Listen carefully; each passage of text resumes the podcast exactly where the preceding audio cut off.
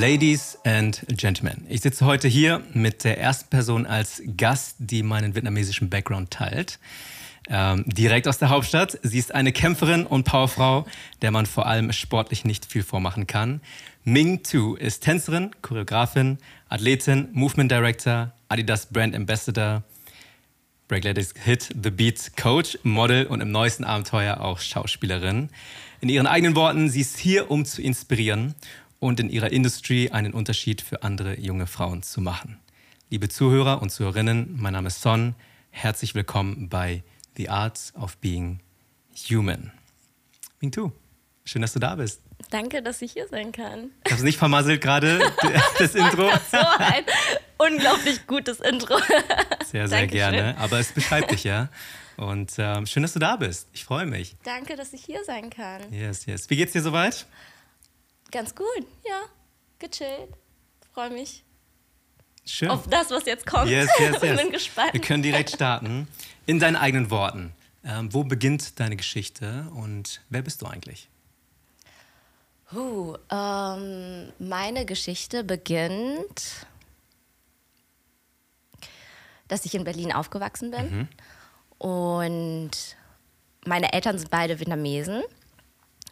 Und wir waren halt nur zu dritt mhm. tatsächlich, mhm. was sehr ungewöhnlich ist das stimmt, das bei stimmt, Vietnamesen. Ja. Normalerweise hat man eine sehr große Familie. Mhm. Ähm, aber das Schicksal hat das so geführt, dass ich quasi nur meine Eltern hatte. Hm. Und ja, die waren sehr, sehr busy, haben viel gearbeitet. Und dadurch musste ich sehr früh lernen, erwachsen zu werden, mhm. was so Vor- und Nachteile hatte. Aber ich habe mich sehr viel ähm, mit Aktivitäten einfach beschäftigt. Also mhm. als Kind war ich echt lange in der Schule mhm. und habe alle AGs mitgemacht, alle Projekte, die es gab, weil ich einfach keine Geschwister hatte und es gab keinen Grund, nach Hause zu gehen mhm. und dann zu Hause nur zu sitzen, auf meine Eltern zu warten. Und das ist, glaube ich, so der Startpunkt gewesen ähm, für das, was ich jetzt gerade bin. Also es hat mich tatsächlich sehr geformt, weil ich immer mh, mm, so ein zweites Zuhause gesucht habe, mhm. wo ich mich beschäftigen konnte und mit anderen Leuten sein konnte. Ja, ja, verstehe. Ja, das war okay. so meine ersten Bausteine. Die Schule. Ja, die Schule, das stimmt. Und äh, Berlin ist ja nochmal so eine Nummer. Ne? Ich kenne äh, einige Freunde, die hier aufgewachsen sind. Ähm, auch vietnamesische Community ist ganz anders aufgestellt, mhm. äh, mal im Vergleich zu Deutschland. Wie war so die Erfahrung für dich einfach in deiner Kindheit in Berlin ähm, mit vietnamesischem Background und äh, ja, all den Dingen, die so passieren? Wie war da deine äh, Erfahrung? Oh, ich kann dir da so vieles erzählen. ähm, ich bin in einer katholischen vietnamesischen Gemeinde hm. aufgewachsen mhm. Und meine Eltern sind beide sehr religiös. Mhm. Das heißt, wir sind für eine lange Zeit jeden Sonntag zur Kirche gegangen. Ähm, ich hatte die Kommunion und äh, halt Church-Unterricht und ähm, das war so unsere Welt, beziehungsweise die Welt von, meiner, von meinen Eltern. Mhm. Und die wollten, dass ich dazugehöre. Mhm. Und ich habe das halt gemacht und es war auch schön, weil ich habe halt sehr viel, auf einen Schlag ganz viele Vietnamesen kennengelernt und Menschen, die einfach so aussehen wie ich. Mhm. Und es hat sich gut angefühlt, da zu sein, bis ich dann irgendwann gemerkt habe, dass es mir irgendwie keinen Spaß macht. Mhm. Also ich war halt da und habe oft dann auch nicht zugehört, was eigentlich äh, gepredigt wurde, weil ich mit den Gedanken einfach ganz woanders war und nicht, weil ich irgendwie ein schlechtes Kind oder sowas mhm. war oder respektlos, sondern äh, ich war einfach ein Kind und hatte einfach andere Interessen mhm. und äh, war halt aber trotzdem dort äh, wegen meinen Eltern ähm, und habe mich aber immer anders gefühlt. Also irgendwie haben mich andere Sachen fasziniert. Also ich habe gemerkt, ich würde gerne meine Zeit anders verbringen und hatte trotzdem halt diese Community ähm, und gleichzeitig irgendwie das immer, ich hatte das Gefühl als Kind, ich war immer auf der Suche nach irgendetwas hm. und Tanzen war dann das, was mich so umarmt hat, hm. was ich die ganze Zeit gebraucht habe. Ja. Und wo ich das einmal gecheckt habe, habe ich dann immer mehr getanzt. Also es war erstmal nur einmal die Woche und dann wurde es zweimal die Woche und dann war ich in einer Company und dann wurde es viermal die Woche und dann sind wir auf Meisterschaften gegangen und all das. Und dadurch habe ich mich immer mehr entfernt von, von, von der ganzen anderen Welt. So, mhm. Für mich gab es dann in meiner Jugend wirklich für eine lange Zeit nur Tanzen. Mhm. Und meine Freunde waren dann auch alles Tänzer. Du warst richtig obsessed, ja? Ich war richtig, ja, also so, was heißt obsessed? Aber ich habe einfach gemerkt, dass das so sich gut anfühlt. Mhm. Und klar bin ich noch zur Schule gegangen und da hatte ich ja auch Freunde. Ja, ja. Aber es war wie, als würde ich in so einem Filter die ganze Zeit leben und, und ganz, als würde das Universum dich irgendwie immer so schubsen und sagen, nee, geh nach rechts. Ja, nach rechts nee, nee, nicht nach links, nach rechts. und so war so meine ganze Jugend. Ja. Ah, krass, ey. Das heißt, sehr früh schon irgendwie mit Tanz in Berührung gekommen. Ja. Deiner Kindheit schon, beim Aufwachsen, in deinem Umfeld. Ähm, was würdest du sagen, hat das mit dir getan oder wie hat sich das ausgewirkt auf einfach deinen Werdegang, vor allem in, der, in dieser jungen oder in diesen jungen Jahren, ähm, so früh schon in Berührung zu kommen mit Tanzen, mit Bewegung, mit ja auch einer Sache, die ja mehr als nur, ich sag mal, eine sportliche Aktivität ist, sondern irgendwie auch was mit deiner Seele etwas tut. Ne? Mhm. Ähm, wie würdest du da diese Erfahrung reflektieren? Ich kann es eigentlich nur jedem Menschen hm. empfehlen zu tanzen, ähm, weil es so befreiend ist und weil ich einfach eine Community gefunden habe, Freunde gefunden habe, meine erste Liebe gefunden habe. Also es, Freunde, die ich bis heute immer noch habe hm. und Familie nenne ich habe so viel, so vieles über das Arbeitsleben gelernt, was Professionalität bedeutet, was bedeutet ein Ziel zu haben, was bedeutet auf etwas hinzuarbeiten. Und vor allem, ähm, das habe ich jetzt davor nicht erwähnt, aber ich denke, das ist auch super interessant und wichtig, ist, dass ich irgendwie schon sehr jung wusste, dass ich tanzen wollte, mhm. aber erst mit 13 angefangen habe, was relativ noch jung ist, aber bei mir war das halt so, dass ich unbedingt tanzen wollte und meine Eltern mir das nicht, ähm, äh, nicht geben konnten, weil wir uns das finanziell nicht leisten hm, konnten. Okay. Und dann mit 13, 14 habe ich dann angefangen, meinen ersten Jobs zu haben und habe äh, alles Mögliche gemacht. Flyer verteilt, ähm, so Briefe, Werbung verteilt. Mhm. Ich habe in der Eisdiele gearbeitet und jeden Cent habe also ich dann halt wirklich. Uns, ja. ja, ja, genau. Also und ich habe halt verstanden, okay, ich will das aber unbedingt machen. Irgendwie mhm. muss ich mir erfüllen. Und dieser Prozess, was unbedingt zu wollen und dann dafür zu arbeiten mhm. und dann sagen wir mal, du hast jetzt 10 Euro und die gibst du jetzt für deinen Tanzkurs aus. Dieser eine Tanzkurs schätzt du einfach so viel mehr, weil du weißt, du hast so hart dafür gearbeitet. Du standst mhm. draußen mhm. und ich war so ein schüchternes Kind. Ich stand draußen und musste Menschen ansprechen, weil du ja diese Flyer loswerden musst. und es war das ja. Schlimmste für mich. Aber ich bin so quasi durch die Hölle gegangen, um, um einfach nur eine Tanzstunde machen ja, zu können, ja. was halt für dieses Kind, das ich war, so eine große Bedeutung hat, wenn du das mit anderen Kindern vielleicht mhm. vergleichst, die halt sagen, hey Mom, ich würde voll gern auch tanzen, weil Franziska geht auch tanzen. Ja, Könnte ja. ich nicht auch? Und dann sagen die Eltern, ja, okay, machen wir. Also es ist halt, dieser Prozess ist halt mhm. anders und dafür funktioniert es und die fangen vielleicht dann früher an und ist auch geil. Aber was ich damit meine, ist, dass ich glaube, dass ich sehr früh gelernt habe, Sachen zu schätzen, weil ich so hart mhm. dafür arbeiten musste und weil das mhm. Schicksal mich einfach so dahin geschubst hat. Ja, ja. Okay, musst du jetzt selbst ja, schauen, verstehe. wie du hinkommst. Ja, krass. Das heißt, auf jeden Fall charakterlich irgendwie, oder was heißt irgendwie, es hat dich geprägt, weil du nicht einfach so selbstverständlich dich anmelden konntest, sondern irgendwo teilweise dir das verdienen musstest, dahin zu kommen, äh, überhaupt äh, bei dem Kurs ja teilnehmen zu können. Äh, interessant, hey. Also ich erinnere mich an meine Kindheit und ja. ich wollte auch tanzen tatsächlich. In mir schlummert ein Tänzer. Ich habe nie eine Tanzstunde genommen. Ach so. Aber, äh, Was noch nicht ist, kann immer noch werden. true, true. Ähm, aber meine Eltern, also bei mir war das weniger, ich glaube, dass sie mich hätten nicht anmelden können, sondern es war so, wir wollen nicht, dass du tanzt. Es war einfach so dieses, keine Ahnung, vietnamesische Eltern, die wollen, dass du irgendwie was Ordentliches machst und keine Ahnung, also Sport eher, also Richtung Fußball und sonst was, war okay, aber Tanzen war dann so, nee, komische Leute und mit wem hängst du dann so ab und so und das war dann nicht so nice. Ähm, beziehungsweise haben sie mir einfach verwehrt ne? und ich durfte mich mhm. nie anmelden. Ähm, aber okay, it is what it is. Äh, die Frage, glaube ich, an, an dich an der Stelle. Hast du da auch ähnliche Erfahrungen gemacht mit einfach deinem Upbringing, deinem Aufwachsen mit deinen Eltern? Ähm, wie war so die Dynamik äh, zwischen dir und Papa, Mama? Ich weiß ganz genau, wie es sich für dich angefühlt hat. ich muss, deswegen musste ich gerade so lachen, wenn du es erzählt hast.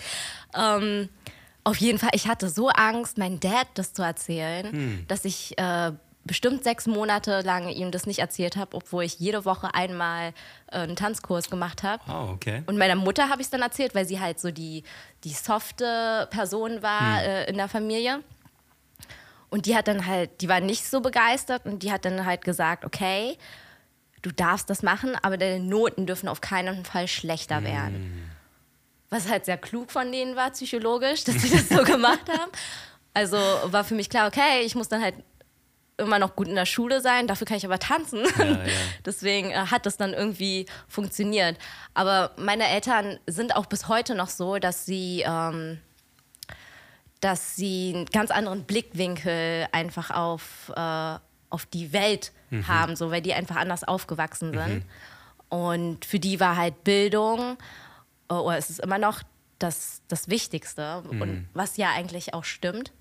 Ähm, Bloß für die war es so, dass die halt nicht die Möglichkeit hatten, wie wir jetzt, dass wir sagen können, okay, ich kann nebenbei noch Yoga machen, tanzen und singen und gleichzeitig zur Arbeit, mhm. Arbeit gehen.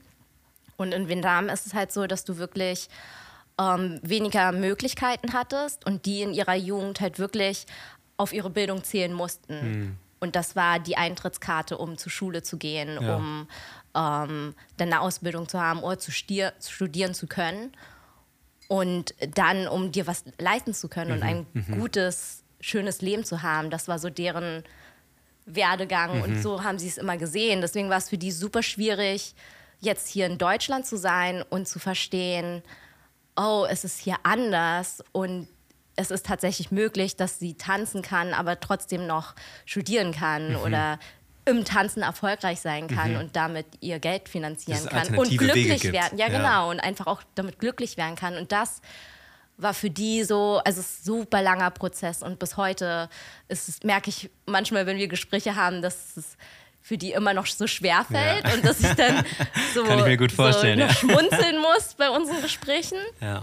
Aber es ist besser geworden. Mhm. Und ich kann auch nur jedem empfehlen, der vielleicht auch aus so, ein, so einer Familie kommt und so ein Haushalt und so ein Background, dass es, ähm, dass es okay ist als Kind. Also, dass du es wirklich einfach akzeptieren musst, okay, meine Eltern haben so eine Meinung, ich habe so eine Meinung, aber ich denke, es ist trotzdem wichtig, dass du dein eigenes Leben fü mhm. führst und lebst und dass du ähm, einen Weg findest, um dir treu zu bleiben. Mhm. Mhm. Ja, ist gut. Ich meine, das ist ja so, die Story ja, von Third Culture Kids, also ähm, Kinder, die Migrationshintergrund meistens haben, ähm, die einerseits eine Kultur zu Hause vorliegen haben, ihre Eltern, und andererseits aber auch in einer Kultur sich wiederfinden, die eben nicht der gleichen Kultur der Eltern entspricht und dementsprechend plötzlich schauen müssen, okay, wie navigiere ich da durch? Ne? Was nehme ich mit? Was, was wird mir einerseits gesagt, vielleicht vorgehalten sogar, oder äh, was muss ich pflichtmäßig erfüllen? teilweise von meinen Eltern her und andererseits dann auf genau das Gegenteil zu stoßen in vielleicht äh, der, dem Umfeld, in dem man sich befindet und zu merken, okay, alle meine Freunde machen was anderes oder sehen das anders oder äh, leben das anders. Und da glaube ich, ja, durchzunavigieren ist äh, gar nicht so einfach und äh, ist oder ist eine geteilte Story ne, von so vielen Menschen. Ähm, vor allem in Berlin würde ich auch behaupten. Ähm, ja, ich, ich finde es schon sehr, sehr interessant.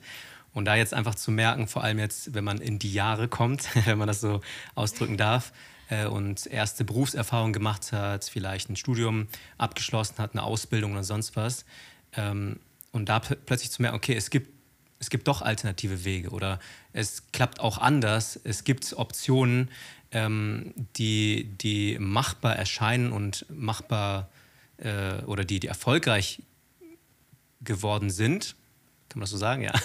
ähm, und dementsprechend, weißt du, jetzt nicht aber zu sagen, okay, meine Eltern, weißt du, ich kapsel mich ab oder ich schließe das ab oder so, sondern ähm, da eine gute Mitte zu finden, okay? Zu verstehen, meine Eltern lieben mich, die haben ihr Bestes gegeben, ähm, mit dem Wissen, was sie hatten, ne? sei es jetzt irgendwie ganz viel Wert auf Bildung zu legen, auf den, ich sag mal, klassischen Karriereweg, ähm, das ist in ihrem besten Interesse gewesen, ähm, aber sie konnten wahrscheinlich nicht alles wissen zu dem Zeitpunkt und ähm, ja, alternative Wege irgendwie als Option, als Alternative mir geben. So, ne? Mhm.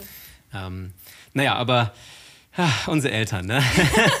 wir haben sie lieb, sagen wir es mal so. Ähm, aber ich glaube, jeder darf seine eigenen Erfahrungen machen und muss seine eigenen Entscheidungen auch treffen. Ähm, gibt es noch irgendwelche signifikanten Erlebnisse aus deiner Kindheit bis zu diesem jetzigen Zeitpunkt oder einfach deines Erwachsenwerdens, wo du sagst, okay, das hat mein Leben eben erst recht in die Richtung äh, gelenkt, wo ich jetzt gerade stehe?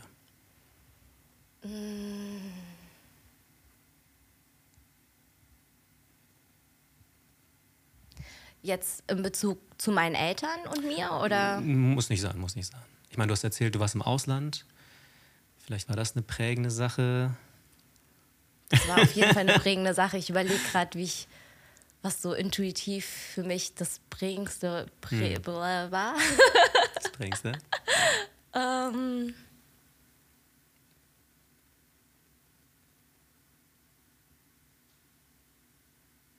Oh, ist so schwierig. Also die, die wichtigste Erfahrung, die ich gemacht habe, war auf jeden Fall zu erkennen, dass, uh, zu erkennen, dass, das habe ich schon ein bisschen erwähnt, dass ich ein bisschen härter arbeiten muss als andere, weil wir halt uns mhm. finanziell nicht alles leisten konnten. Ähm und dann auch später, so in meiner Jugend, habe ich so gemerkt, ah, ich habe es ein bisschen schwieriger, weil meine Eltern streiten sich oft. Ähm, und ich habe gemerkt, die haben, die haben so ihre eigenen Probleme und ich hatte niemanden, mit dem ich drüber reden konnte. Mhm. Ähm, ich war oft sehr allein als Kind deswegen. Und dadurch, dass ich mich auch nie so dazugehörig gefühlt habe, was ich auch schon vorher erwähnt habe, so, da waren ja Communities, also mhm. die vietnamesische Community, ich war ja in der Schule, aber dadurch dieses, diese Erkenntnis, die ich als Kind schon hatte, ähm, zu erkennen, oh, du hast es gerade ein bisschen schwierig, aber du kannst es, du hast es selbst in der Hand, es zu ändern. Mhm. Und es gab so einen Moment in meinem Leben, wo ähm, ich überhaupt, also ich habe einfach, ich war so aufgeregt. Ich wollte unbedingt mein Abitur beenden. Und ich war gerade mal noch so 13 oder sowas, aber ich wollte unbedingt die Schule beenden. okay. Ich wollte unbedingt reisen können. Hm. Ich wollte unbedingt mein eigenes Geld verdienen, um dann selber Entscheidungen treffen mhm. zu können. Und das war so ein Moment, ähm, ich konnte es einfach kaum abwarten. Hm. Ich war wirklich so, so ein Kind, das so, oh, okay, bald, bald, bald, bald. Und ich weiß sogar noch, wo ich mein Abitur beendet habe und ich ging raus und die Sonne schien und von dem Punkt habe ich gesagt, jetzt ist die Welt frei und du kannst machen, was du willst. Und das war wirklich so ein richtig wichtiger Moment, weil ich gemerkt habe, oh, ich habe jetzt so, du hast es, du hattest es wirklich nicht leicht, mhm. aber du hast es selbst in der Hand, du kannst es wirklich lenken. Mhm. So und ich, das war sehr, sehr wichtig für, für meine Entwicklung, mhm. weil es hätte auch in die andere Richtung ja, gehen können. So das Abi-Zeugnis in der Hand oh, zu haben. Ah, finally. nice, nice. Okay, hat, hat bisher noch niemand gesagt, aber ich war so merke ich. nicht schlecht, nicht schlecht. Okay, ähm, ich versuche mich gerade zu erinnern, wie es bei mir war. Hat man nicht irgendwie den Abschluss schon davor und bekommt man das Zeugnis erst nicht im Nachgang, erst irgendwie so noch ein, zwei Monaten? Das ist schon so lange her. So ich weiß nur noch, so ich weiß, dass es irgendwie ja. ist halt die letzte Prüfung bei ah, mir. Okay, das okay. war das, genau. Das meinte ich, genau, dass man davor ja. eigentlich, bevor man das Zeugnis bekommt, das dauert ja erst ein, zwei Monate. Ja, ähm, ja. ja. Gutes Gedächtnis. Ja, ich habe nur noch diesen Moment, wo ich wusste, die Sonne schien und ich bin jetzt frei. Sehr cool, sehr cool. Okay, dann nimm uns mal gerne rein. Ähm, Du hast ein bisschen von deiner Kindheit erzählt, wie du aufgewachsen bist, Schulzeit. Ähm, was ist jetzt passiert, dass du eben hier bist, dass du all die Dinge machst, die mhm. wir am Anfang erwähnt hatten, eingangs? Ähm, wie bist du hier gelandet? Um, ähm, ich habe 100, zu 100 Prozent meiner Intuition vertraut. Hm. Und ist so gut, dass ich gerade über das Abi gesprochen habe, weil das war quasi ein Abschnitt von meinem Leben, wo ich so gemerkt habe, okay, ah, jetzt kann ich endlich das machen, was ich will. Und da hatte ich ein Jahr erstmal getanzt und wir sind auf Meisterschaften gegangen und ähm, ich habe das total gelebt, aber habe noch nicht genau gewusst, wer ich sein will und hm. was ich beruflich machen will. Und irgendwie war das halt voll das Ding.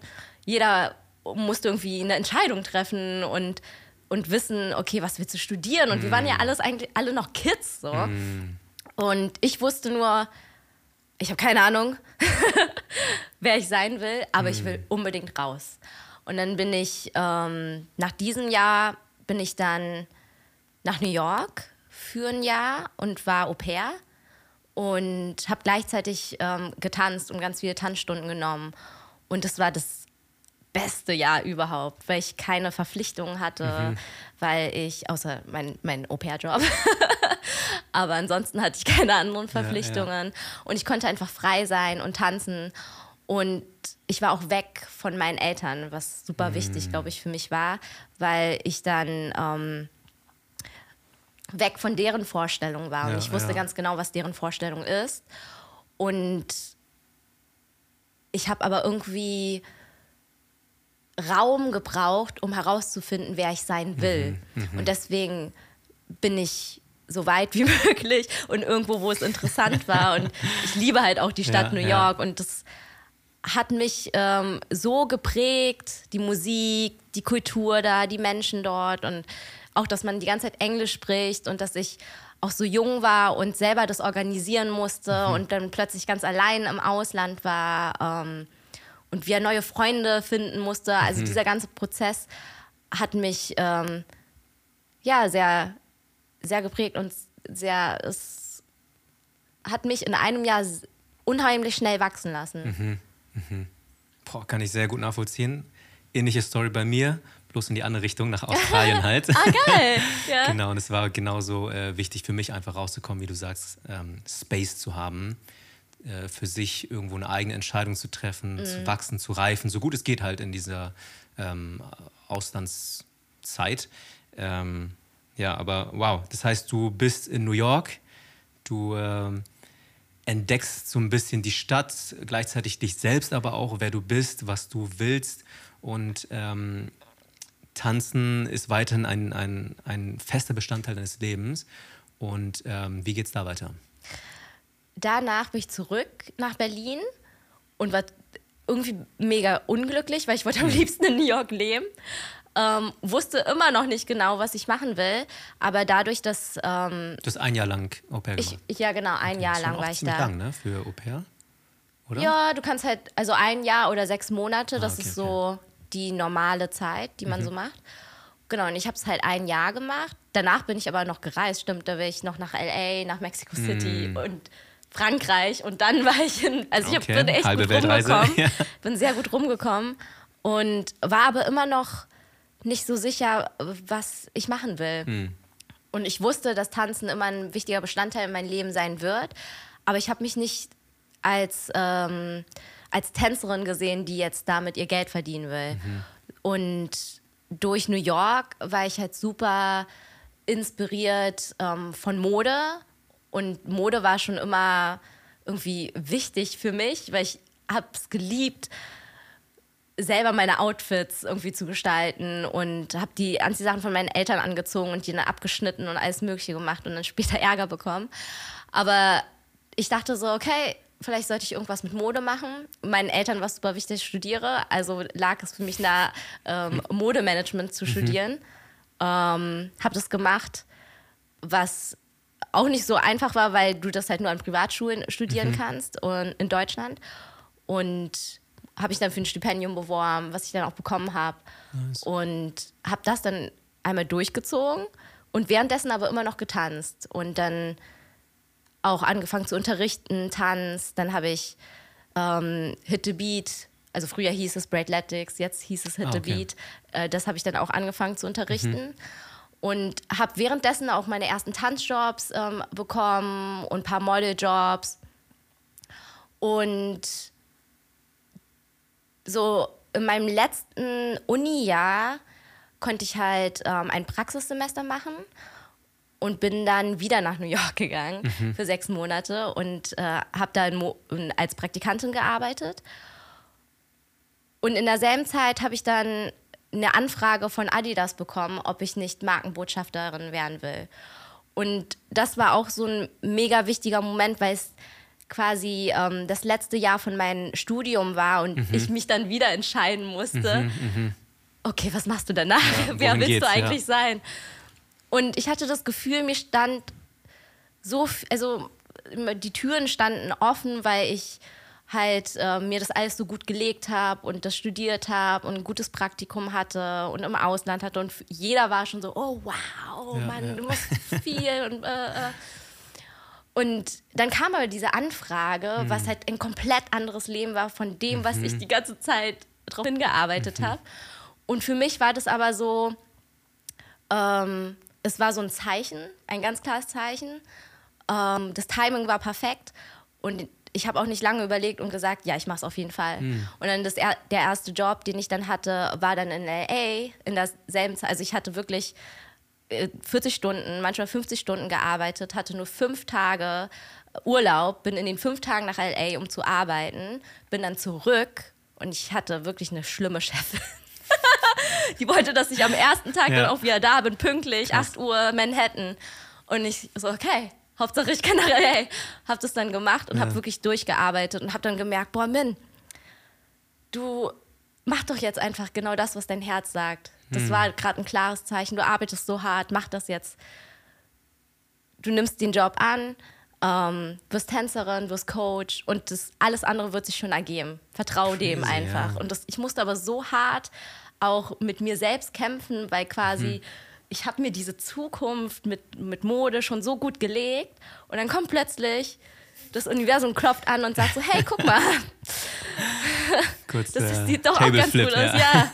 Und das war dann so immer mal wieder ein Battle hm. mit mir selbst. Aber ich bin so, wenn ich jetzt zurückblicke, ähm, sehe ich immer klarer und merke so, wow, das war so ein klares mhm. Zeichen. Mhm. Zum Glück hast du auf dein Herz gehört und das gemacht, auch, auch wenn ja. du ein bisschen unsicher warst. Ja, ja. Okay, also Markenbotschafterin von Adidas. Das ist ja nichts, was einfach so mal kommt, so in die Tür hineingeflattert oder wo einfach mal Tausende von Anfragen rausgehen. Wie kommt das zustande? Also hattest du davor schon Jobs mit Adidas? Mhm. Ähm, wie ist die Verbindung gewesen, dass sie auf dich gekommen sind, ähm, um zu sagen, hey, wir würden gern mit dir zusammenarbeiten? Ähm, also ich habe erstmal in der Adidas Sportbase hm. als Coach gearbeitet, beziehungsweise ich habe eigentlich nur Kurse vertreten, hm. ähm, den Hit-to-Beat-Kurs. Und dann gab es so ein paar Events und dann haben die mich einmal eingeladen, ähm, bei einem Event zu sein, wo viele Profi-Athleten da waren, die auch ähm, gesponsert werden von Adidas. Mhm. Und wir haben mehrere Tage verbracht und ich habe dann auch unterrichtet und die waren dann mit im Kurs. Und ich denke, ich war so sicher mit mir selbst und was ich kann, ähm, dass ich eigentlich total Spaß hatte zu unterrichten. Und hast die dann gleichzeitig vom Stuhl gehauen oder was? Ich denke schon. Ich hoffe schon. Nee, ja. ich weiß eigentlich, dass ich es wirklich gemacht habe. Ja. Ähm, mir war natürlich auch bewusst, hey, das ist jetzt ein wichtiger Job. Ja. Ähm, aber die ganze Arbeit, die ich davor gemacht habe, war ähm, für dieser eine Moment. Mhm. Und dann kamen natürlich auch noch andere wichtige Momente. Das war sozusagen aber, dein Pitch, ja? Mhm. Genau, das war so ein ganz wichtiger Pitch in meinem Leben. Ähm, und ich denke, ich glaube, dass es tatsächlich so ist, dass das Leben ähm, dir immer mal wieder Möglichkeiten geben wird mhm. und dass es aber in deiner Hand liegt, ob du bereit bist für diesen einen Moment. Mhm. Und ich habe eigentlich die ganze Zeit nur darauf gewartet. Also so wie, wo ich erzählt habe, wo ich jung war und darauf gewartet habe, dass Abi fertig ist und mhm. ich dann endlich machen kann, was ich will. Genauso habe ich die ganze Zeit ja. gewartet. Irgendwann wird dieser Moment kommen, wo ich mich prüfen kann quasi, wo ich zeigen kann, was ich kann. Ja. Ich muss nur äh, dran glauben mhm. und, und mein Herzen glauben und fleißig sein und meinen Weg weitergehen. Mhm. Weil es wird immer einen Moment geben, wo du jemanden triffst oder wo neue Job Opportunity oder irgendwas, mhm. wo jemand dann klopft und sagt, hey, schau mal, Und es liegt dann halt wirklich an dir, ob du bereit bist für diesen Moment. Ja, ja. Ja, krass. Was für ein Learning. Ähm, wow, das heißt, da kommt einfach ne, so eine Anfrage dann doch irgendwo reingeflattert, ja. verändert nochmal komplett, komplett deine, deine ähm, Trajectory, sage ich mal, für, für deine Zukunft und das, was du geplant hattest. Und du kommst dann zurück nach Berlin aus äh, New York, LA und ähm, nimmst diesen Job an, beziehungsweise gehst unter Vertrag. Ja. Was ist danach passiert? So vieles. Wir hatten, hm. Ich habe so viel unterrichtet ähm, und von kleinen Kursen zu großen Events, ähm, Werbekampagnen mit Adidas, aber dann auch mit anderen Marken. Hm. Und das war dann plötzlich so, oh, schau mal, da ist eine Asiatin, die ist bei Adidas gesigned. Und dann kamen plötzlich mehr Anfragen von anderen Marken, mhm. ähm, mehr Tanzanfragen, Anfragen zu choreografieren, Anfragen zu modeln, ähm, weil die unbedingt mein Gesicht haben wollten. Mhm. Und das war alles sehr interessant für mich mitzuerleben, weil ich wusste bevor der Anfrage mit Adidas schon, was ich kann ja. und was ich will. Aber es hat gebraucht, bis der Markt ja. bereit war dafür und gesagt, wurde, ja. genau, und gesagt hat, okay, die wollen wir mit mhm. im Boot haben. Okay, krass. Ähm, was ist da deine Erfahrung gewesen? Wir haben schon mal im Vorfeld ein bisschen drüber gesprochen, einfach als Frau mit Asian Background, ähm, mit, mit, eben, mit diesem Paket in die Industrie reinzukommen, äh, dann wahrscheinlich eher einen, einen starken Partner zu haben mit Adidas und dann dadurch auch sichtbarer zu sein aber ähm, doch das Gefühl manchmal zu haben, nicht selbstverständlich im Raum gewollt zu sein, sag ich mal. Ähm, wie ist da deine Erfahrung gewesen und ähm, ja, was kannst du uns teilen? Hm, was meinst du mit nicht selbstverständlich im Raum ähm, genommen zu werden? Oder fangen wir mal anders an. Ich würde sagen, du lebst ja den Traum vieler junger Tänzerinnen mhm. und äh, Tänzer, äh, davon leben zu können. Mhm. Das ist ja nicht normal oder nicht selbstverständlich bisher, ja. dass äh, jeder, der sagt, hey, äh, ich habe eine Leidenschaft dafür, auch davon mhm. leben kann, das zu seinem Beruf zu machen. Und dann vor allem, glaube ich, für ähm, Subkulturen, für Nischen, für Communities, die Teil der Gesellschaft sind, aber jetzt nicht das klassische Mainstream-Commercial-Gesicht haben oder Maße haben, ähm, dass in dem Fall es besonders schwer ist oder besonders nischenhaftig ähm, ist eigentlich, überhaupt Plattformen zu bekommen. Wie ist deine Erfahrung dort gewesen? Ähm, ich habe gemerkt, dass ich oft die einzige Asiatin war hm. im Raum. Ähm, in der Tanzindustrie, in meiner Zeit, wo ich angefangen habe, in der Fitnessindustrie auch immer noch tatsächlich. Ähm, und am Anfang dachte ich so, geil, dann werden die dich immer anfragen. ja, ja. Und dann, wenn du älter wirst, denkst du halt dann noch tiefer drüber nach und denkst dir dann irgendwie, irgendwie ist es super traurig, hm. dass es so ist, dass, dass, ähm, dass du die einzige Asiatin bist. Und ähm, dass es nicht richtig ist. Hm. Es sollte halt eigentlich nicht so sein. Es sollte eigentlich tatsächlich bunt sein. Und jetzt nach dem ganzen Black Lives Matter, nach, ähm, nach Covid, ähm, ging der Trend irgendwie noch viel stärker, dass, dass Marken Wert ein, ja, Wert drauf legen oder auf jeden Fall ein bunt, bunt, buntes Team, buntes Gesicht, Gesichter haben wollen hm. für ihr Produkt. Und das ist super. Mhm. Aber mir ist dann halt auch aufgefallen, dass es halt nicht reicht. Es reicht mhm. nicht nur ähm, auf dem Werbeplakat, dass da eine Asiatin, eine Rothaarige, ein Deutscher und keine Ahnung zu sehen ist, sondern es sollte und es ist super wichtig, dass es halt auch wirklich intern tatsächlich so ist, dass es im Unternehmen mhm. auch so ist, dass, dass es bunt ist. ist ja. ja, genau. Und es war so, es war manchmal also so ein, du hast so gemischte Gefühle, wenn dir, wenn du diese Erkenntnis hast, weil du bist ja erstmal super dankbar und freust dich, dass du diesen Job hast, dann sitzt du da und guckst dann im Team und siehst dann, dass intern, dass es eigentlich nicht bunt ist, aber die verkaufen dann etwas Buntes und es ist gar nicht die Realität. Mhm. Und dann mhm. bist du selber äh, conflicted mit dir selbst. Und mhm. da passieren so viele Gedankengänge bei mir, die andere vielleicht sich die denken nicht mal eine Sekunde danach, weil die gehen einfach dahin und machen nur einfach mhm. ihren Job und freuen mhm. sich, weil das Video ist geil geworden, das jetzt ja. weltweit zu sehen sein wird. Und, und Freunde kommen und gratulieren mir und freuen sich, aber ich, ich bin dann zu Hause und habe diese ganzen Gedanken und denke so, oh, eigentlich ist es so ja. abgefuckt alles. Mhm, mh. Ja, es, das ist so etwas, was mich gerade äh, sehr beschäftigt, was ja, das angeht. Ja, ja ich habe ja gelesen, ähm, du hast ein gewisses Motto auch, ne? Here to Inspire. Ähm, und dass du auch, wie gesagt, in unserem Vorgespräch schon angesprochen hattest, ähm, nicht nur für dich kämpfen möchtest. Ne? Wie gesagt, es ist einerseits mega schön, du bist sicherlich sehr dankbar, dass dein mhm. Weg bisher dich hierher geführt hat und dass du ähm, deiner Leidenschaft nachgehen kannst, als Profession auch. Und gleichzeitig merkst du aber, es reicht nicht nur für mich zu kämpfen. Ähm, und hast da eine gewisse Bürde bis hin zu Leidenschaft auch entwickelt, zu sagen, ich würde gern für andere einstehen, die ähm, ähnliches vielleicht erfahren haben wie ich oder aus einem ähnlichen Background kommen und darüber hinaus. So, ne? ähm, wie würdest du da, ich sag mal, deine Mission des Lebens beschreiben? Was hast du da entdeckt jetzt in diesen letzten Jahren, während du deinen Traum ausleben durftest? Ähm, mir ist so aufgefallen, wie wichtig das ist, dass, dass ich zur Arbeit gehe. Hm. Das hört sich so simpel an, aber egal was ich mache, ob es nur Unterrichten ist, ob es nur Modeln ist, ob es ein Interview einfach hm. hier ist an einem Sonntag. Ähm, ich könnte auch einfach zu Hause sitzen und, und, ähm, und Netflix gucken.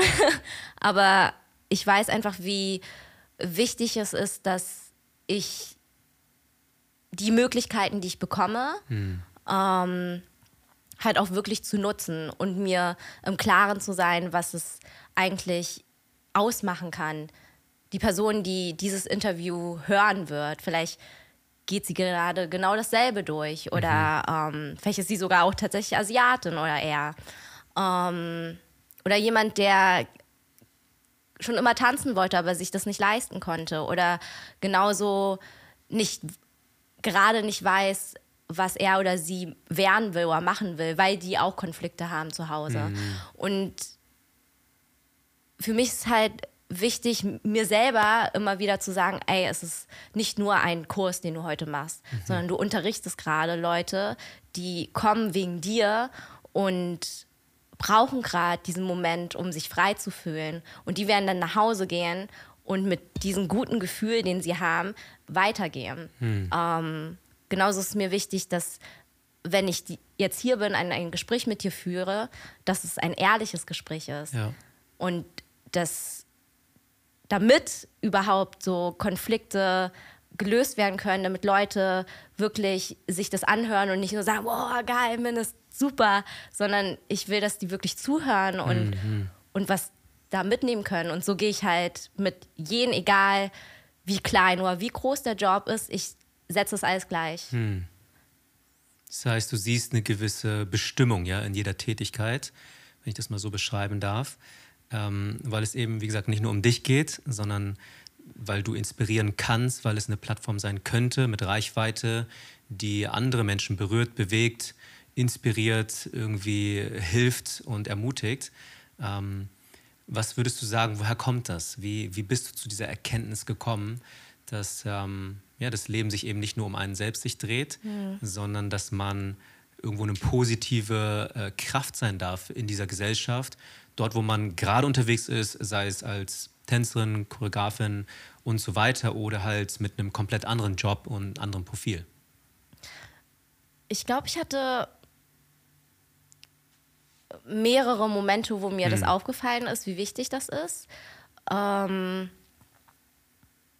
ich fange mal klein an, wo ich angefangen habe mit Fitness und nicht nur äh, Tanz gemacht habe, sondern auch Fitness und angefangen habe zu coachen und so meine kleinen Ziele so erfüllt habe. Ähm, in meinem Freundeskreis hat sich auch was geändert, wir haben plötzlich über Ernährung gesprochen. wir haben plötzlich drüber gesprochen, äh, wie oft trainierst du? Und ey, was machst du morgen früh? Wollen wir zusammen trainieren? Diese Gespräche hatten wir nie und ja. plötzlich ähm, kommt das auf und ich habe da gemerkt, oh krass, irgendwie ähm, macht das, also es verändert nicht nur mein Leben, sondern es macht irgendwas mit meiner besten Freundin und mit meinem besten Freund und mit deren Freunden. Mhm. Und irgendwie habe ich gemerkt, es schafft Veränderung. Mhm. Und dann, wenn andere Tänzer zu mir gekommen sind und gefragt haben, hey, wie machst du das oder wie hast du das gemacht? Und ich bin tatsächlich fähig, dann denen einen Tipp zu geben. Mhm. Und ich habe mich nie in, in dieser Position gesehen, aber in diesen Momenten, wo ich dann einfach äh, locker dann sagen kann, ähm, wie ich es gemacht habe, was ich empfehlen kann, merke ich dann so, oh krass, es ist so ein, es ist so ein Input, was wir machen. Mhm. Jede Entscheidung, die wir treffen, es ist einfach nicht nur eine Entscheidung, sondern es ist quasi du sagst, du willst jetzt diesen Weg laufen und dann für mich sieht es, wenn ich mir bildlich das vorstelle, ich sage, ich will jetzt heute trainieren. Mhm. Es ist einfach nicht so, dass ich sehe, okay, heute trainiere ich und irgendwann habe ich einen geilen Körper, sondern ich sehe noch viel mehr, was da passiert. Es mhm. ist alle, es sind so, als wären so Linien überall und ich sage jetzt, ich gehe nach links und die ganzen Linien schieben sich plötzlich nach links, weil ich nur diesen. Gedanken gemacht habe und gesagt habe, ich will heute trainieren. Ja, ja. Und so verstehe ich, ähm, was Inspiration angeht, ja. was, es, was es bedeutet, wenn du eine Entscheidung triffst und sagst, ich will das machen und dadurch inspirierst du dein Umfeld und andere Menschen und es wird, alles shiftet sich dann. Mhm. Mhm. Ja, stark, ey. Finde ich sehr schön beschrieben. Ähm, ich, ich habe ja einen spirituellen Background als Aha. Pastor. ähm, auch interessant, wie du äh, vorhin beschrieben hattest mit katholischer ja. äh, genau, Story und so. Ähm, genau, ich, ich sehe das halt, ich sag mal, ähnlich, mhm. halt aber verknüpft mit einem gewissen, ich sag mal, ähm, göttlichen Faktor noch, wo ich sage, ich glaube schon, dass es ne, eben Linien gibt, Stories, jeder einzelne von uns hat eine und ähm, die führen entweder zusammen oder halt auseinander, mhm. je nachdem, aber sie sind auch interaktiv verwoben mit unserer Entscheidung. Also Gott hinterlässt uns ja einen gewissen freien Willen, wo wir ähm, gute Entscheidungen hoffentlich treffen dürfen. Und wenn wir die tun, dann bewegt sich eben doch vielleicht eine Sache in eine Richtung, die äh, dann mehr gefördert wird als andere Sachen. So, ne? Deswegen äh, finde ich es richtig stark, dass du ähm, auch an der Stelle einfach Ähnliches für dich empfunden hast und ähm, für dich gewählt hast an Weg, sage ich mal. Ich muss kurz sagen, ich finde, du bist der coolste Pastor, den ich in meinem ganzen Leben gesehen habe. Dankeschön. Ich muss das kurz in den Raum werfen. Wie definierst du Coolness? Nein. Danke. Ähm, merci, merci. Aber ja, ich, ich versuche einfach da zu sein, wo der, wo der normale Mensch ja, der Gesellschaft sich bewegt. Ja. Ähm, genau, und an der Stelle, also hoffentlich, ja, probiere ich gar nicht cool zu sein, sondern ich bin einfach, wie ich bin. Anyways. Und das ähm, ist cool. Und das ist cool. Sehr, sehr schön. Du hast ähm, was auf deiner Website noch hinterlassen, ja. Ich habe das mal aufgeschrieben. Und zwar hast du äh, zitiert, ich weiß nicht, ist es dein Zitat oder ist es von jemand anderem? Das ist mein Zitat. Dein Zitat. Ich lese mal kurz vor und dann habe ich eine Frage dazu. Uh, I want to I want to inspire as many as possible, make the world a better place in my own way. I want to leave this world and leave something beautiful behind. Ein Auszug von dem, was du geschrieben hattest. Mhm. Ähm, wie würdest du das äh, abschließend sozusagen in, in, in dieser Thematik zusammenfassen? Was bedeutet für dich ein besserer Ort? Und was ist dieses Schöne oder was ist die Schönheit des Lebens, was du als ähm, ja, Mark hinterlassen möchtest mhm. in dieser Welt? Ähm, ich habe mir halt als Kind, ich habe so einen Pakt mit Gott ja, okay. oder mit Universum gemacht. Und daher, weil meine Eltern sich äh, sehr, also sehr oft gestritten haben. Und mhm. es gab eine Zeit, wo die wirklich jeden Tag sich gestritten haben. Und ich als Kind gar nicht verstanden habe, was genau passiert ist. Und dann bin ich in mein Kinderzimmer reingegangen und ähm, habe dann gebetet. Und ich habe immer gesagt, ähm, Gott macht bitte, dass sie aufhören zu streiten. Und mhm. wenn die aufhören zu streiten, ich verspreche dir, ich werde die Welt besser machen. Mhm. Und ähm, also das sitzt so tief, dass es äh, meine Philosophie des Lebens geworden ist. Und wie ich schon meinte, dass ähm, jede Entscheidung, die ich treffe, für mich so viel Bedeutung hat und dass ich zur Arbeit gehe und das mache, was ich tue, so viel Bedeutung hat, ähm, hängt damit zusammen dass ich mir sicher bin und ich weiß, dass was ich tue, dass es ähm, anderen Leuten helfen wird. Mhm. Und mit dieser Einstellung gehe ich halt an alles ran. Mhm. So, einige denken vielleicht, das ist Perfektionismus oder es ist jemand, der irgendwie, mhm. äh, keine Ahnung, Workaholic ist oder so. Aber das ist es halt wirklich nicht, weil ich sehe einfach so viel Liebe darin, in, in dem, was ich machen will und den Impact und das, was es ähm, erreichen könnte, mhm. dass ähm, ich deswegen so viel Zeit damit verbringe. Und wenn ich sage, ich will einen Ort besser machen, ist es deswegen, weil ich auch sehe, dass es negative Sachen gibt im Leben. Mhm. Jetzt, um ein Beispiel zu nennen, zum Beispiel der Streit mit meinen Eltern. Ähm, aber dadurch, dass es passiert ist, hat es mich zu diesem Menschen gemacht, der ich jetzt bin. Und für mich ist es wichtig, dass ich das in meinem ganzen Leben erschaffe. Mhm. Dass egal, wenn irgendwas Negatives passiert oder ähm, irgendwelche anderen Schicksalsschläge, dass ich es schaffe, mhm. es, das Blatt zu wenden. Hm. Aber nicht nur für mich, nicht nur für sondern dich. für alle, die ich liebe. Ja, ja. Stark. Wie würdest du denn äh, die Schönheit des Lebens beschreiben? Wow. Ähm, die Schönheit des Lebens.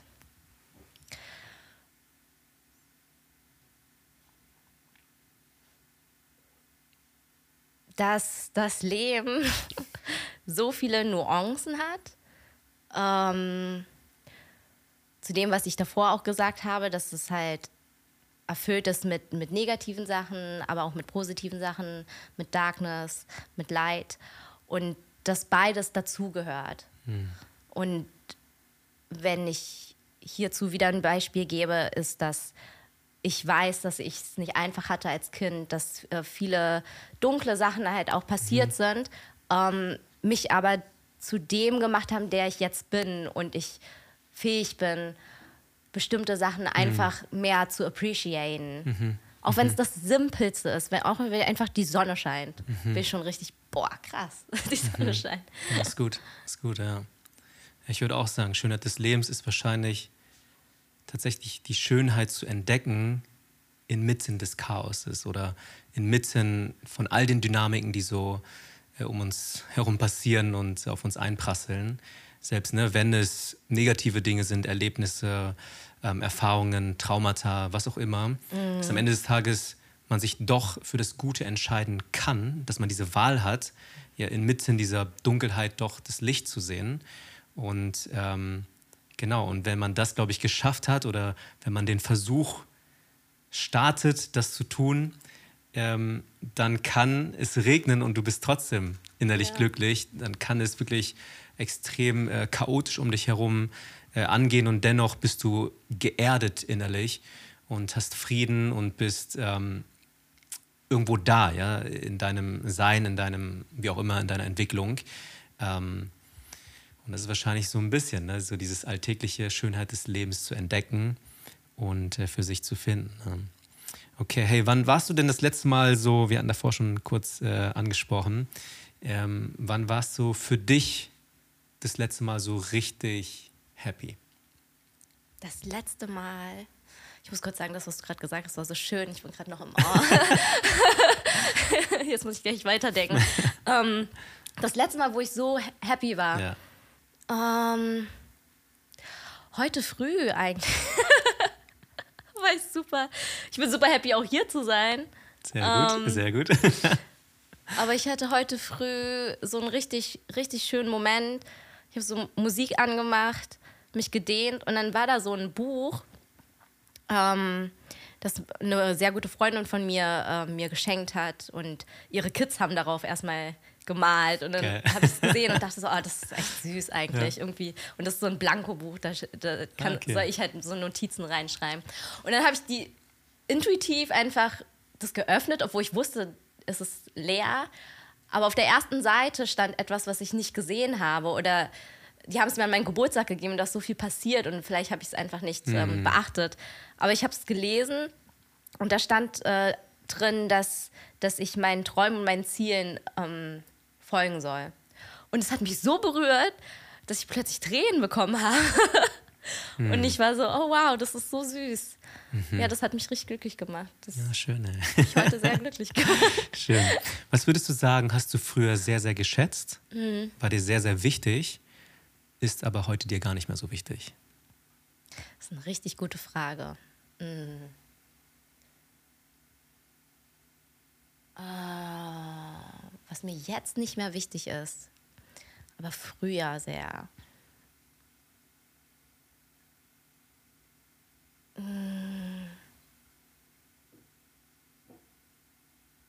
Ich wollte früher unbedingt richtig, richtig gut sein. Ich wollte unbedingt so aus der Norm gut sein. So, dass, dass Leute kommen und sagen, wow. Und jetzt denke ich mir so, boah, ey, du hast dir so viel Stress gemacht und das ist so unnötig. Tänzer-Syndrom, oder? Das ist so schlimm. Und ich kann jetzt einfach nur drüber lachen. Aber ich habe mir wirklich so viel Druck, also in jedem, in allem, was ich gemacht habe. Und ich wollte es so unbedingt gut machen. Ähm, aber aus, also die, die Motivation war da vielleicht nicht ganz gesund, finde ich. Weil jetzt, klar, will ich Sachen immer noch gut machen, aber ich lasse zu, dass ich auch Fehler machen kann und dass es genauso schön ist und dazugehört und dass ich Spaß dran habe, ähm, zu erkennen, dass ich Schwächen habe und dass das auch ein schöner Weg ist, um dran zu arbeiten. Und früher war es halt so, oh mein Gott, oh mein Gott, du bist nicht gut drin. Oh mein Gott, du musst unbedingt das ändern. Und jetzt bin ich halt so, ah, Gelassener. ja, du Trotz- hast Schwächen, das trotzdem- sind aber auch Stärken. Trotzdem mit Absicht und Intention, aber gelassener. Genau. Und ich glaube vor allem gnädiger mit dir selbst. Total. Diese Lektion musste ich auch lernen. Ja. und bin sie weiter am Lernen, würde ich mal sagen. Aber ähm, ja, ich glaube, das ist schon so ein, ich, ich würde auch behaupten, teilweise ein asiatisches Ding. Dann auch ein Tänzerding. Ich habe ein paar Tänzerfreunde, die ähnlich gestrickt sind an der Stelle, ähm, wo man einen gewissen Drive verspürt und in sich trägt, etwas sehr, sehr, sehr gut zu machen, bis zu diesem, ich sag mal, exzessiven Punkt sogar besser zu sein als andere. Ne, ähm, dass es auch Teil der Motivation ist. Und dementsprechend dann irgendwann ganz toxisch, perfektionistisch aufgestellt ist und dann sich selbst eher kaputt macht daran, anstatt äh, ja, gesund sich auszurichten. Und das ist ein, eine große Lektion, glaube ich, die jeder von uns hoffentlich irgendwann verinnerlicht oder gerade am Verinnerlichen ist, ähm, zu lernen, okay, ich muss erstens nicht besser sein als andere, sondern ich darf die beste Version meiner selbst werden. Und dann zweitens, ähm, ich bin auch nur ein Mensch. Ich darf Fehler machen und ich darf mir die Zeit, ähm, die Geduld, die, den Raum geben, um zu wachsen. Ich muss nicht schon perfekt sein heute, sondern eben nur das Beste, was ich heute geben kann, das halt versuchen zu fabrizieren, produzieren. Ähm, ja, ja, was, was für eine Lektion, oder? So schön. was Das ist so schön gesagt, das ist tatsächlich so. Ich will kurz ein Beispiel geben, Hm. weil es passt gerade dazu. Äh, ich weiß noch meinen ersten Tanzjob, den ich hatte. Und das war so ein Musikvideodreh und wir sollten dann Freestyle tanzen und ich hatte gar keine Ahnung von Freestyle tanzen. Weil ich die ganze Zeit, die ersten Jahre habe ich nur Choreos getanzt. Und dann Mhm. wollten die plötzlich am Set, was, was du niemals gemacht hast. Ja, ja. Das hat mir keiner gesagt. Ich habe es dann gemacht, bin nach Hause und habe geheult. Ich habe so geheult und habe gesagt, ich bin so, also zu mir selber habe ich Mhm. dann gesagt, du bist so schlecht. Wie kannst du dich Tänzer nennen? Ähm, und dann habe ich auch gesagt, dass ich aufhören werde zu tanzen. Und dann am nächsten Tag habe ich aber natürlich nicht aufgehört. Ja, so. Aber das meine ich halt, wie, wie was für ein Druck ich mir Mhm. gemacht habe. Und diesen Druck, der ist halt komplett raus. Mhm. Ich wollte nur einmal kurz ein Beispiel geben. Das ist gut. Das ist äh, hilfreich, ja. Das einfach plastisch vor Augen zu haben. Ja. Und ähm, stark, dass du das für dich irgendwo ablegen konntest, beziehungsweise ähm, dass es dir heute nicht mehr so wichtig ist, ne? Ja, wie du da Glück. performst, sag ich mal. Ja. Sondern dass du in dir weißt, wer du bist, wohin du willst und dass du Dinge irgendwo mit Exzellent, ja, äh, Exzellenz angehen möchtest, gut machen möchtest, ähm, aber es kein, es kein Abbruch wäre oder kein Bruch darstellen würde, wenn es nicht der Fall ist in Mhm. dem Moment so. Ne? Okay, äh, was würdest du sagen, womit kämpfst du gerade? Mit was kämpfe ich gerade? Irgendwie kämpfe ich gerade mit nichts. Ich Auch nicht schlecht. Zum Glück. In anderen Ähm. Worten, Kendrick Lamar hat es mal als äh, Ja. Inner Demons beschrieben. Ach so. Was sind so, ich sag mal, innere Schattenseiten von dir, mit denen du gerade Ich liebe Kendrick Lamar. ne, noch am Betteln bist, sozusagen? Innere Dämonen.